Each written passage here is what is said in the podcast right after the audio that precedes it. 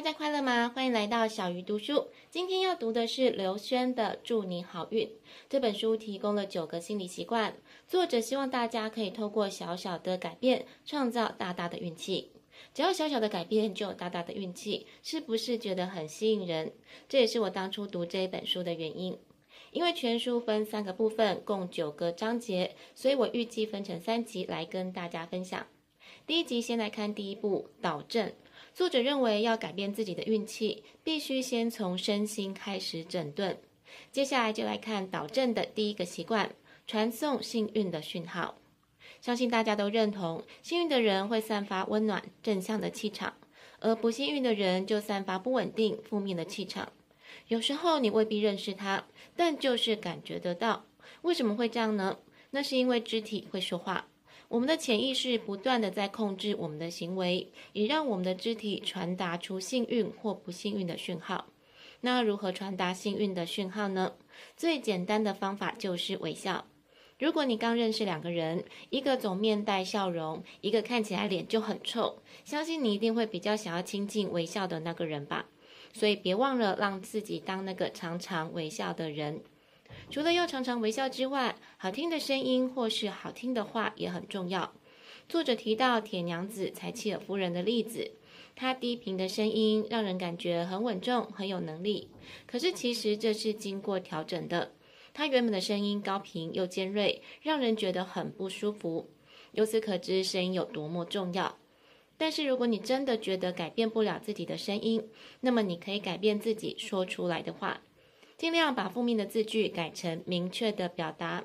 例如，你如果常常说“别吵我”，“不要玩手机”，建议你把它改成“请把手机放下来，我现在需要清静”。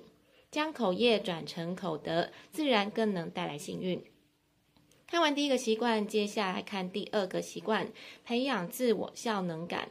什么是自我效能感？就是对自己可不可以应付某种状况的能力的信心。通常自我效能感越强的人越幸运。为什么这么说呢？因为当你遇到困难，觉得自己一定可以处理，或者遇到麻烦，相信自己找得到方法时，你才有越挫越勇的精神。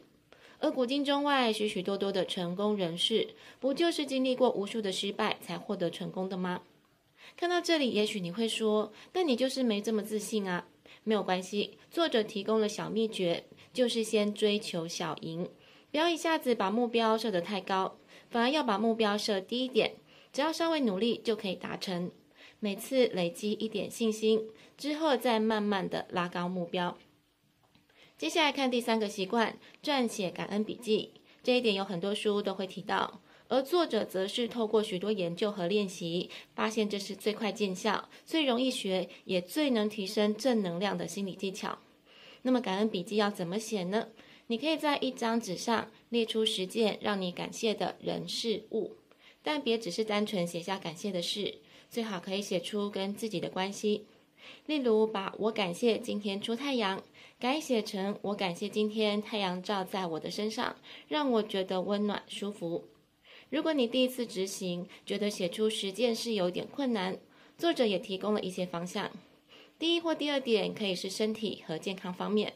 第三和第四可以跟饮食或居住有关，第五跟第六可以和家人或是朋友有关，第七和第八可以和事业或是学业有关，第九跟第十可以从最近发生的事情发想。其实我以前因为别本书的关系，有执行过好一阵子的感恩笔记。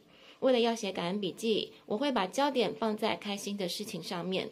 当我转移焦点的时候，就会觉得有好多好事发生在自己身上。甚至可以进一步换一个角度去看待平常被解读成坏事的事情，所以我很建议大家从今天开始就尝试看看。最后，我们来复习一下今天的三个好习惯。第一个习惯，传送幸运的讯号，要常常微笑，要说好听的话。第二个习惯，培养自我效能感，从完成小小的目标来增加自己的信心。第三个习惯，撰写感恩笔记。让自己聚焦在幸福的事情上。下一集我们将分享这本书的第二部。小鱼读书，我们下次再会。